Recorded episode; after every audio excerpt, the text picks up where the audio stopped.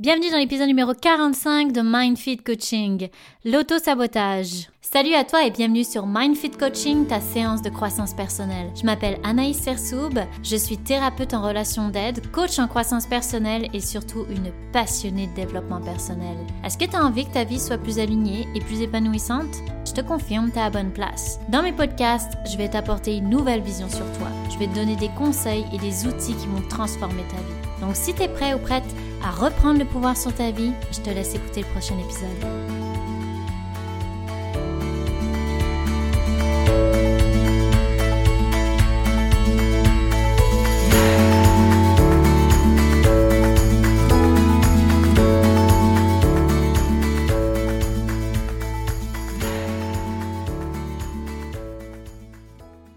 Salut à toi, j'espère que tu vas bien. Bienvenue dans ce nouvel épisode. Aujourd'hui, on parle d'auto-sabotage. Alors dis-moi, est-ce que ça t'est déjà arrivé de faire certaines choses ou ne pas faire certaines choses qui pouvaient te mettre dans une mauvaise position par rapport à ce que tu veux concrètement? Ou sinon de prendre une décision et de te demander plus tard mais pourquoi j'ai fait ça? Pourquoi j'ai pris cette décision? Alors inconsciemment, tu es peut-être en train de t'auto-saboter, de te mettre toi-même des bâtons dans les roues. Alors finalement, c'est quoi l'auto-sabotage? C'est cette façon de t'empêcher, de manière inconsciente ou consciente, d'atteindre tes rêves.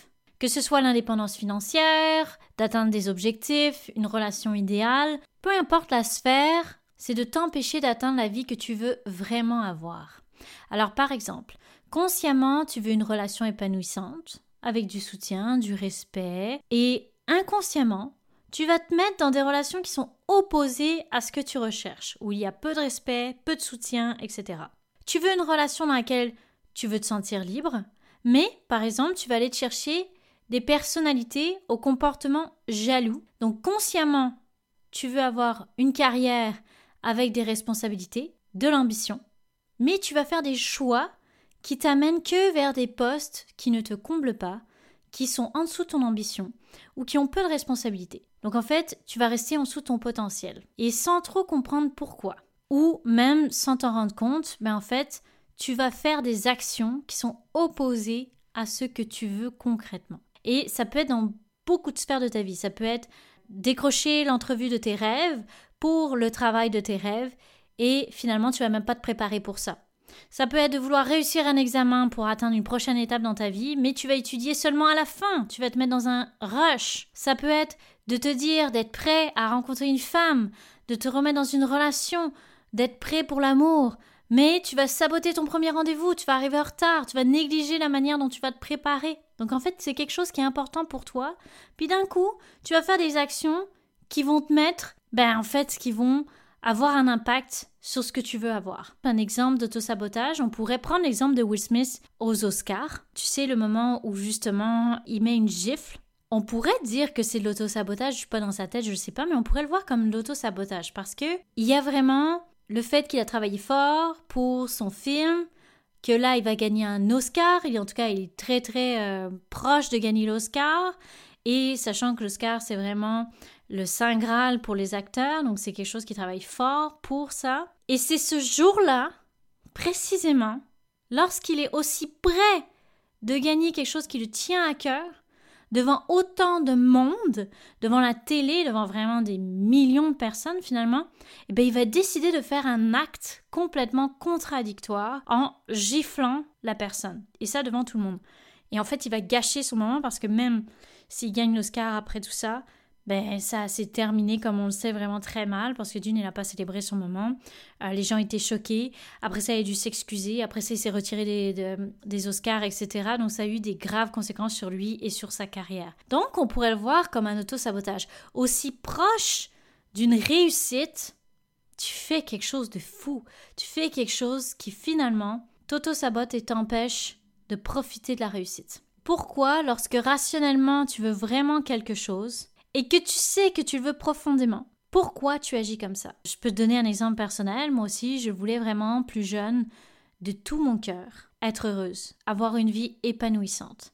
Et en même temps, je continuais à commettre les mêmes erreurs. Je faisais des choix en contradiction de ce que je voulais sincèrement. Puis j'y croyais fort. Je me disais, Je veux vraiment être heureuse. Mais c'était plus fort que moi. Finalement, je prenais des décisions qui me rendaient malheureuse. Je disais vouloir reprendre ma vie en main, prendre de bonnes décisions, et à chaque fois je me retrouvais au même endroit avec les mêmes décisions. Et là c'était encore pire parce que je me mettais à me dévaloriser.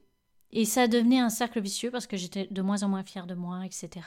Donc alors pourquoi je décidais de cette manière-là des choses qui allaient plus me faire de mal que de bien alors que je voulais vraiment m'en sortir? Donc en fait, il y a plusieurs raisons, bien sûr. L'une d'entre elles, c'était par exemple la notion de mérite. Je me disais, je ne mérite pas ce bonheur. Je ne mérite pas cette vie épanouissante que je désire tant. Alors c'est évident que si je pensais ne pas mériter ce bonheur, naturellement j'allais prendre des décisions en accord avec le malheur, vu que pour moi, c'est ce que je méritais. La vie que je me créais était finalement le reflet de ce que je pensais mériter. Alors ce serait intéressant de te poser cette question.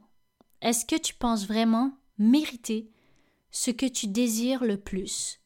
Ou est-ce qu'une partie de toi se dit que c'est pour les autres, que c'est pas pour toi, que tu ne le mérites pas, parce que t'es trop ci ou t'es pas assez ça, que de toute façon ce serait trop beau pour être vrai. Alors si c'est le cas, tu comprends mieux pourquoi tes actions sont en incohérence avec ce que tu veux, mais en cohérence avec ce que tu crois. Et il y a aussi dans l'autosabotage bien sûr d'autres raisons, les fameuses croyances imitantes, comme je te disais avec la notion de mérite, mais il y en a d'autres qui peuvent être présentes selon ton éducation, selon ce que tu as vu comme exemple autour de toi. Il y a aussi le syndrome de l'imposteur ou de ne pas se sentir à la hauteur, tu sais, cette partie de toi qui se demande pourquoi tu as été choisi, pourquoi finalement ça t'arrive à toi, tu n'es pas assez expérimenté ou sinon on va te démasquer, on va découvrir que tu n'as pas ta place par rapport à cette opportunité et inconsciemment, bah, finalement tu vas te mettre à gâcher cette opportunité ou ce que tu étais en train d'accomplir. Il y a aussi bien sûr un grand lien avec l'amour de soi, avec ton estime personnelle, hein, cette fameuse estime personnelle qui revient sans cesse dans mes podcasts, hein, disons qu'elle est le cœur de beaucoup de, de problèmes, mais c'est le cas. C'est vraiment l'estime personnelle est souvent le noyau de toutes tes décisions. Et ça explique tantôt ce qui est relié à ta valeur, à ce que tu vaux, à ce que tu penses mériter, à comment tu te perçois, bah, tu vas agir en fonction de ça. Et il y a aussi un manque de connaissance de soi qui peut t'empêcher de comprendre tes mécanismes inconscients, de comprendre le pourquoi tu agis de cette manière-là, de te, rendre compte de ce que tu es en train de toi-même t'empêcher d'avoir, etc. Donc comme toujours, le plus grand pouvoir de l'être humain, c'est la connaissance de soi, de prendre conscience de ses patterns, de comment finalement tu peux travailler sur l'autosabotage. Ça va te permettre de donner les clés pour mieux te comprendre, puis mieux agir et te rapprocher de la vie que tu veux vraiment avoir. Et pour finir, ben, il y a plusieurs peurs derrière tout ça, notamment la peur de réussir. Il y a certaines personnes qui ont peur de briller, qui ont peur de rayonner, peur d'être accomplies parce que toute leur vie, elles ont connu l'inverse. Finalement, c'est plus confortable que l'inconnu de la réussite. Et il y en a d'autres qui ont peur de trop réussir et donc de faire de l'ombre à des personnes qu'elles aiment ou d'être jugées par les personnes qu'elles aiment ou qu'elles estiment si elles réussissent. Et il y en a d'autres, ça va être l'inverse. Elles ont peur d'échouer. Ça va être la peur de l'échec qui est viscérale. Elles préfèrent ne rien faire plutôt que de vivre un échec, tellement elles en ont peur. Et quand je parle d'échec, bien sûr, c'est la vision que ces personnes-là ont de l'échec. Il y a une signification spécifique de l'échec pour chacun. Ça va être lié au jugement des autres, d'autres ça va être lié à leur performance, leur valeur. Peut aussi y avoir dans le fait de ne pas passer à l'action des personnes qui ont peur de l'échec et qui peuvent garder en fait l'espoir de si j'avais essayé, ben, j'aurais pu réussir. Je saurais jamais. Finalement, elle préfère rester dans je saurais jamais plutôt que d'essayer puis de réussir ou d'aller ailleurs. Et il y a aussi d'autres peurs qui peuvent amener à l'autosabotage. Je t'encourage vraiment à te poser la question qu'est-ce qui pourrait me faire peur par rapport à mes objectifs? Alors maintenant, parlons de comment t'aider à arrêter l'autosabotage. Mais en fait, tout d'abord, bah, c'est la base, c'est de comprendre la source. Si tu remarques que dès que tu atteins des objectifs, tu concrétises un projet, tu rencontres une belle personne, tu renfloues ton compte en banque, dès que tu te sens bien, eh bien tu fais des actions ou plusieurs actions qui te font reculer ou perdre ce que tu avais, ben, ça va être important que tu te demandes si tu es en train de t'auto-saboter. Et ensuite, ça va être de comprendre qu'est-ce qui te pousse à prendre des décisions contraires? Donc selon ce que je te disais tout à l'heure dans mon podcast sur les croyances, les peurs, la notion de mérite, etc.